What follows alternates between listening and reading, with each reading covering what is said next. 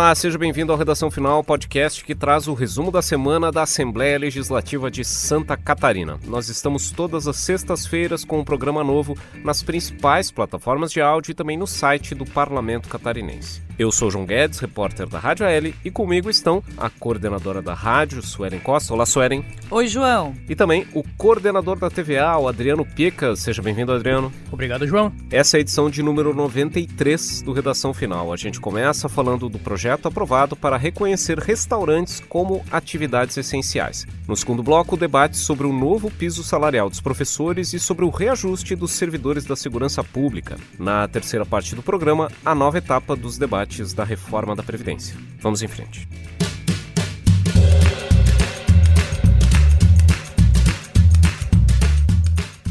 Muito bem, a Assembleia Legislativa aprovou nesta semana um projeto que trata de reconhecer os restaurantes e os bares como atividades essenciais em Santa Catarina.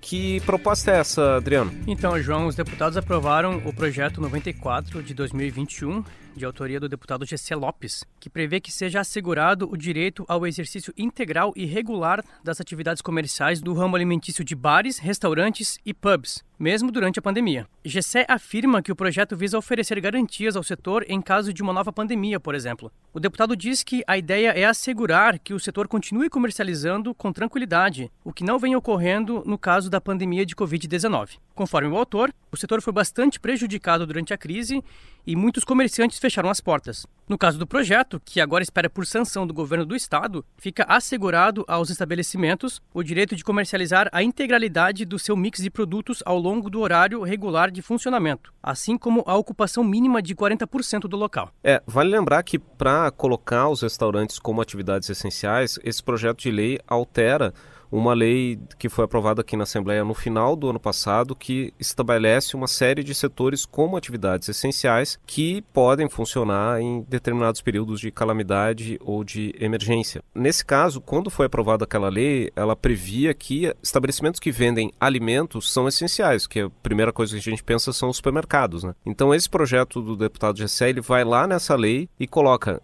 quando está escrito na lei comercialização de alimentos, os restaurantes, bares e pubs também contam como comercialização de alimentos, assim como os supermercados. É bom lembrar, João, que o estado de calamidade pública em Santa Catarina, que estava previsto até o final de junho, foi prorrogado pela Assembleia Legislativa até 31 de outubro.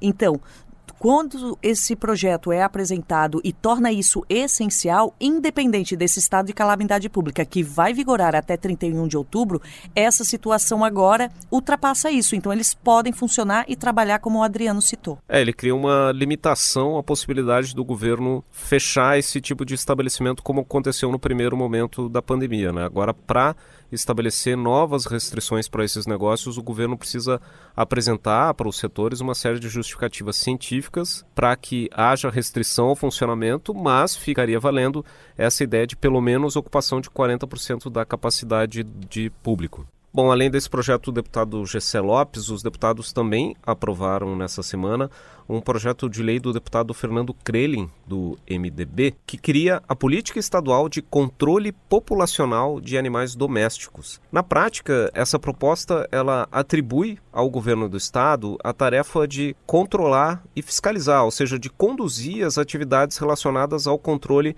populacional desses animais aqui em Santa Catarina. São medidas como promoção de ações de castração, também de colocar microchips nesses animais, também de ter uma espécie de censo, né, ter um cadastro para que a autoridade sanitária de Santa Catarina possa saber o tamanho da população desses animais e possa planejar, porque até o deputado Fernando Krelin fala que ter essa questão do planejamento, do controle para evitar uma grande expansão dessa população de animais domésticos, tem uma questão do impacto do meio ambiente, tem uma questão do impacto de saúde pública, uma vez que muitas doenças que infectam as pessoas, elas vem dos animais. Então, é, existe uma questão: quanto mais animais tiver na rua, quanto maior for essa população, maior a chance de esse tipo de incidente ocorrer.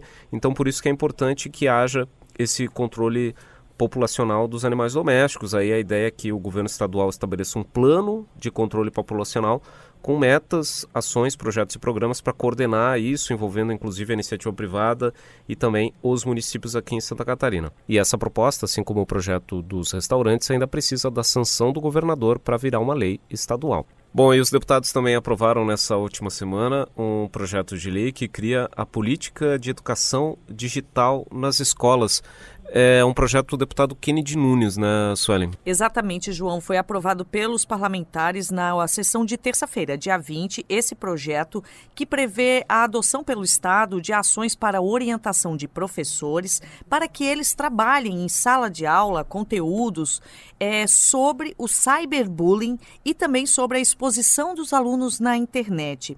A ideia do parlamentar, o deputado Kennedy Nunes, do PTB, é oferecer também curso de formação para esses professores, esses docentes, sobre o uso adequado da rede, da internet e a prevenção à violação dos direitos humanos nos meios digitais. O deputado afirma que o objetivo é, obviamente, né, conscientizar aí crianças e jovens sobre os direitos e responsabilidades que envolvem o uso da internet.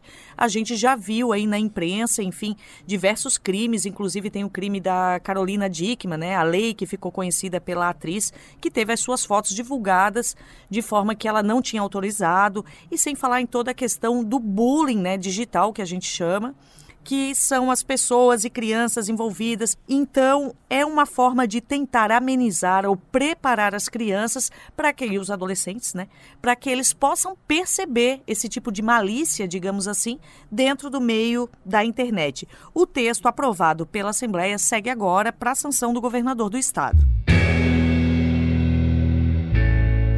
Muito bem, esse foi o primeiro bloco do Redação Final. Na segunda parte do programa, a gente fala sobre o debate aqui na casa sobre o novo piso salarial do magistério e o reajuste dos servidores da segurança pública.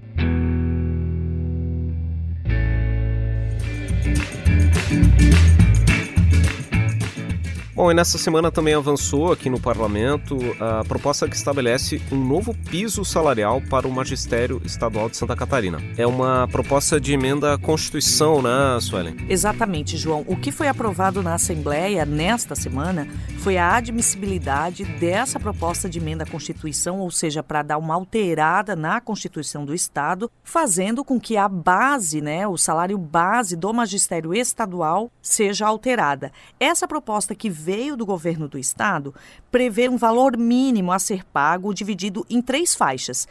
3,5 mil reais para os professores de nível médio, 4 mil para quem tiver a graduação com licenciatura curta e 5 mil para professores com licenciatura plena ou graduação em pedagogia. Os novos valores, de acordo ainda com essa proposta, são retroativos a 1 de fevereiro deste ano.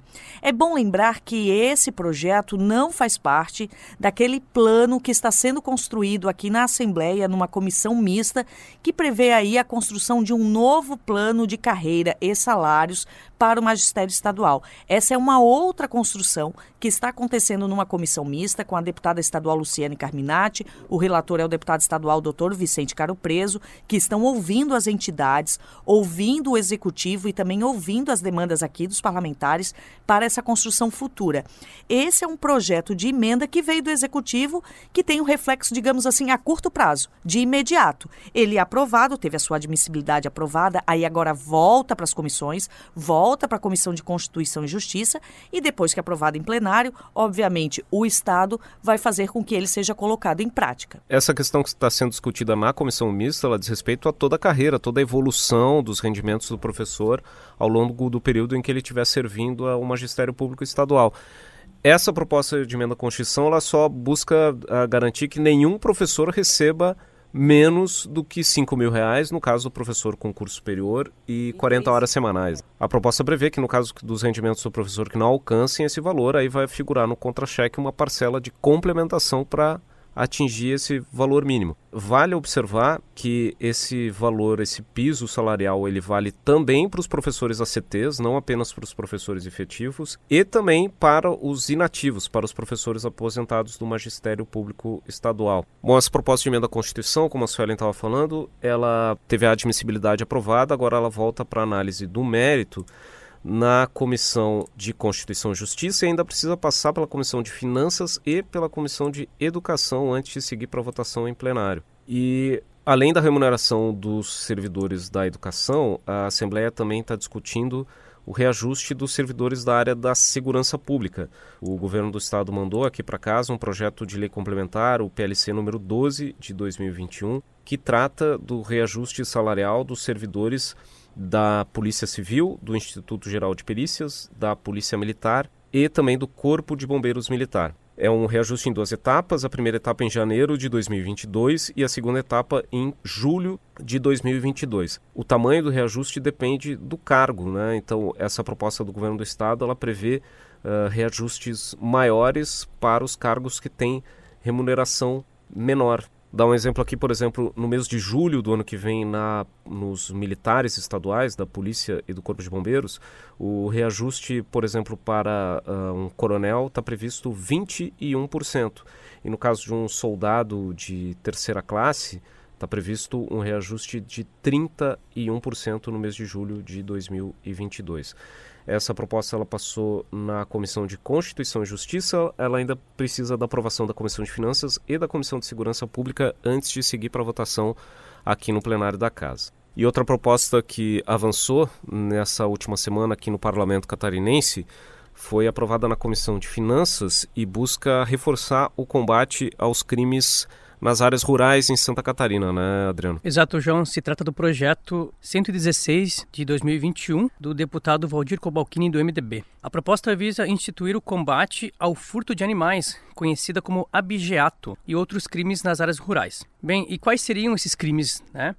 É, cabe destacar que, além do furto, há casos em que os criminosos matam o animal na propriedade em que estão cometendo o ato, o que geralmente acontece pela madrugada. Em situações assim, os criminosos levam somente a carne e deixam para trás a carcaça. É, imagina a cena, Suelen: o agricultor levanta pela manhã, vai alimentar os animais e somente encontra a carcaça de uma vaca morta, por exemplo. É muito absurdo e isso acontece em especial nos pequenos municípios da agricultura familiar, né, Adriano? Exato. Então, o projeto do deputado Cobalcini prevê o estabelecimento de ações como cooperação entre os órgãos de segurança pública e a identificação de locais e períodos do ano com maior ocorrência dos delitos. Além disso, ainda prevê a utilização de meios tecnológicos de vigilância e ronda permanente nas áreas rurais dos municípios. Cabe destacar que a Secretaria de Estado de Segurança Pública também fica autorizada a firmar convênios com associações e outras instituições da sociedade civil visando viabilizar a política almejada. Agora, depois de ser aprovado na Comissão de Finanças e Tributação, o projeto segue para ser analisado na Comissão de Segurança Pública e também na Comissão de Agricultura e Política Rural. Muito bem, o segundo bloco do Redação Final fica por aqui. Na terceira parte do programa, a gente fala sobre a nova etapa das discussões da reforma da Previdência de Santa Catarina.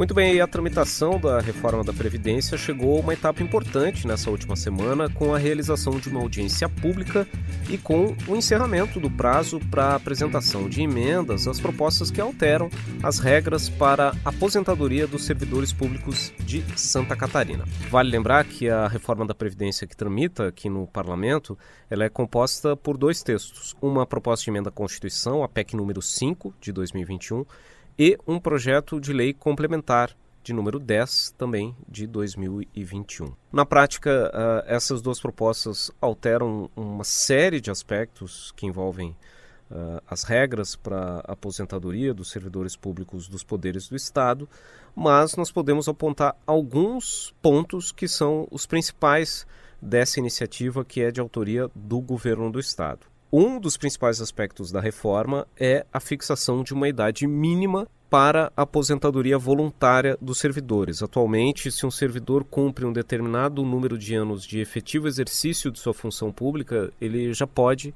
se aposentar independente da idade que tem. Com essa reforma proposta pelo Estado, a ideia é que o servidor não vai poder se aposentar antes de atingir a idade mínima, não importa os anos de contribuição que já tenha feito. Com isso, ficariam as mulheres com a idade mínima de 62 anos para solicitar a aposentadoria e os homens com uma idade mínima de 65 anos, observados também outros aspectos como uh, ah, 25 anos de contribuição à Previdência, 10 anos de efetivo exercício no serviço público e 5 anos de exercício no cargo efetivo em que for concedida a aposentadoria. Nessa questão da idade, a reforma prevê alguns parâmetros diferentes para alguns segmentos do setor público, como é o caso dos professores, que teriam idade mínima de 57 anos para mulheres e 60 anos para homens, e os policiais civis e peritos oficiais que teriam uma idade mínima de 55 anos, tanto para homens quanto para mulheres. Outro aspecto importante dessa reforma da Previdência diz respeito a contribuições.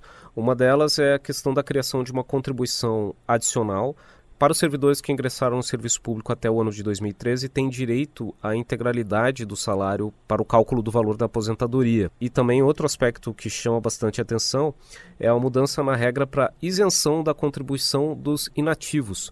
Hoje, os aposentados do Estado de Santa Catarina têm o um recolhimento de contribuição previdenciária apenas nos valores que ultrapassam o teto do INSS, que hoje é de cerca de R$ 6.400. Com essa reforma que está proposta pelo governo do Estado, haveria o recolhimento de contribuição previdenciária para todos os aposentados que ganham mais do que um salário mínimo, que é de R$ 1.100. Ou seja, existe um grande contingente de aposentados que hoje não contribuem nada para a Previdência Estadual e que passariam a contribuir a partir da reforma com a Previdência Pública do Estado. Esses pontos da reforma foram os principais temas discutidos na audiência pública que foi realizada na segunda-feira, dia 19 de julho, aqui no plenário da Assembleia Legislativa. Essa reunião ela teve a participação de diversos parlamentares, não apenas as comissões que discutem a reforma da Previdência, que é a Comissão de Constituição e Justiça, a Comissão de Finanças e Tributação e a Comissão de Trabalho, Administração e Serviço Público. Esses deputados que são responsáveis pela análise dessas propostas nas comissões ouviram na audiência pública manifestações de representantes de 28 entidades que representam servidores públicos de todo o Estado, de todos os poderes do Estado de Santa Catarina. Essas manifestações dos servidores deram o tom das críticas apontadas pelos trabalhadores do Serviço Público de Santa Catarina em relação a essa proposta e também indicaram quais são as principais reivindicações dos servidores em relação aos deputados para que uh, alterações sejam feitas na proposta da reforma da Previdência. Um dos principais pontos criticados pelos trabalhadores foi justamente a questão da criação dessa contribuição adicional para quem tem direito à integralidade no cálculo da aposentadoria e também a ampliação do desconto previdenciário dos inativos. Na audiência pública, o coordenador estadual do Sindicato dos Trabalhadores em Educação de Santa Catarina, o Luiz Carlos Vieira, falou que esse tipo de medida vai representar uma redução de renda para os trabalhadores. Vamos ouvir o que ele disse. Ela vem com um discurso de retirar privilégios. E nós, os trabalhadores de educação do Estado de Santa Catarina, não somos privilegiados. Ao contrário, somos a maior categoria que tem de servidores públicos do Estado e são aqueles que hoje contribuem tanto quanto aqueles que têm os mais altos salários no Estado. Se essa reforma passar e for aprovada do jeito que elas veio para cá, conforme a proposta do governo do estado, vários servidores ou trabalhadores de educação terão redução salarial principalmente os aposentados. Na audiência pública, essa crítica foi reforçada também pelo presidente do Sindicato dos Trabalhadores do Poder Judiciário de Santa Catarina, o Hélio Puerta Neto. Ele destacou o impacto que essas novas contribuições podem ter para os servidores da ativa e também para os aposentados. Vamos ouvir o que ele disse. Quem ganha mil reais, mil e cem reais mais ou menos, vai ser taxado em 14%. Isso faz com, com, que uma grande massa de servidores que não contribuíam, porque já tinham contribuído anteriormente, passarão a contribuir.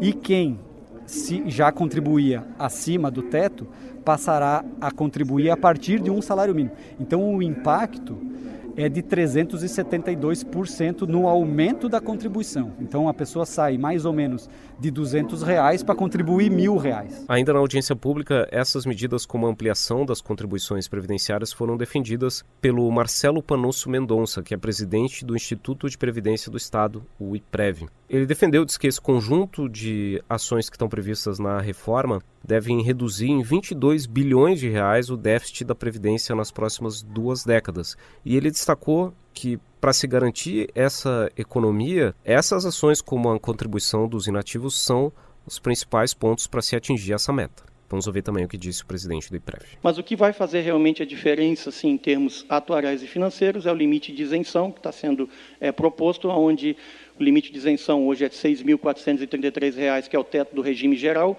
para os inativos, começariam a tributar ah, em um salário mínimo, a partir de um salário mínimo, que isso basicamente dá um efeito de 37 bilhões na redução do cálculo atuarial e a alíquota extraordinária, que seria aplicada em cima daquele que tem paridade e integralidade, chegando numa alíquota máxima efetiva de 16,43 para aqueles que, têm, é, que estão mais próximos ao teto do serviço público. Bom, na audiência pública de segunda-feira eh, foram mais de cinco horas de discussões em que, como eu estava falando antes, os representantes dos servidores deram o tom das críticas e do que os trabalhadores querem que seja alterado na reforma. Bom, e vai lembrar que a audiência também teve a participação de representantes de entidades empresariais, representando indústria, comércio e serviços que se manifestaram de maneira favorável à reforma. Depois disso, foi a vez dos deputados se manifestarem e muitos parlamentares apontaram críticas a essa proposta de reforma apresentada pelo governo catarinense. A deputada Luciane Carminati, do PT, por exemplo, criticou a proposta e disse que os trabalhadores não podem ser tratados como culpados pelo déficit da Previdência. Ela acredita que os problemas de caixa da Previdência do Estado se devem muito por falhas nas gestões anteriores do governo catarinense e também pela não cobrança de dívidas tributárias aqui em Santa Catarina. Vamos ouvir o que disse a deputada Luciane Carminati. Eu acho que a reforma da Previdência ela foca como se o déficit da Previdência fosse causa do servidor. O servidor não é o causador, quem administra o Estado é o gestor público. E mais, nós temos uma dívida ativa em Santa Catarina de 21 bilhões, né, que são setores que não contribuem com a sua parcela que é cobrada é, do consumidor e que não vai para os cofres públicos. Então, se é para corrigir o déficit da Previdência, que é de 4 bilhões, com 20% da dívida ativa, você já supre esta dívida. Esse deveria ser o encaminhamento. O deputado Ivan Nats, do PL, também falou, na condição de líder da oposição, e também ele apontou que, nos termos em que foi colocada pelo governo do Estado, a reforma da Previdência pode ser considerada perversa com o servidor catarinense. Vamos ouvir. A Assembleia Legislativa não vai se omitir de participar desse importante tempo de Santa Catarina. Todo mundo sabe que a gente precisa fazer uma, uma, uma reforma, mas do jeito que o governo mandou para cá, me parece muito é, perversa contra o servidor público. É o servidor que faz Santa Catarina e é o servidor que faz esse estado de excelência que nós temos aqui. Bom, essas demandas apresentadas pelos servidores na audiência pública marcaram os últimos dias que os deputados aqui da Assembleia Legislativa tiveram para apresentar emendas para a reforma da Previdência. Os deputados tinham até o final da tarde da quinta-feira, dia 22 de julho, para entregar para os relatores da reforma da Previdência as suas sugestões de alterações na reforma. Um dos relatores, o deputado Milton Obos, do PSD, que é presidente da Comissão de Constituição e Justiça, disse que, para ele, uma das principais preocupações dizia respeito à criação de uma regra de transição para os servidores que estão próximos de solicitar aposentadoria no serviço público estadual e que seriam prejudicados de maneira muito incisiva com a aplicação direta das regras propostas pela nova reforma. Vamos ouvir o que disse o deputado Milton Lopes. A questão da a regra de transição para aqueles que estão próximos da aposentadoria. É, isso foi um tema que eu próprio pedi o cálculo e o estudo para o IPREV e tenho absoluta convicção que é um dos temas que nós vamos avançar. E isso faz justiça àqueles que já completaram um ciclo de trabalho muito grande e pela reforma nacional, com a mudança da idade de aposentadoria, teriam que trabalhar mais um período grande. Então isso a gente vai conseguir acertar, assim como outras pequenas coisas que é possível a gente acertar e que vai melhorar muito essa reforma para o servidor. O outro relator, o deputado Volney Weber, do MDB, que é o presidente da Comissão de Trabalho, Administração e Serviço Público, destacou o desafio nesse processo de análise das emendas, que é de buscar um equilíbrio de tentar garantir a busca de economia proposta pelo governo do estado sem penalizar de maneira severa os servidores públicos de Santa Catarina. Vamos ouvir o deputado Volney Weber. O sistema hoje ele é deficitário e precisa de uma reforma. O próprio sindicato, alguns sindicatos que falaram hoje à tarde, também entendem que precisa, mas tem que buscar um ponto de equilíbrio, tem que buscar um consenso, fazendo com que a reforma aconteça, mas que não venha penalizar de forma intensa os colaboradores. Mas uma coisa é certa, precisamos ter a reforma sim. O chefe da Casa Civil do Estado, o Heron Giordani, quando esteve aqui na audiência pública da segunda-feira, dia 19, e acompanhou os apontamentos dos sindicatos e associações de servidores, disse depois da reunião que o Poder Executivo admite mudanças pontuais que possam amenizar o impacto das medidas da reforma sobre os servidores, desde que não haja um comprometimento da economia buscada pelo governo estadual com essas alterações do sistema de aposentadoria dos servidores do Estado. Vamos ouvir o que disse o chefe da Casa Civil. Seremos intransigentes na defesa de um resultado final é, que não desvirtue a proposta original, mas não seremos inflexíveis a ponto de mantê-la estática do jeito que foi encaminhada originalmente.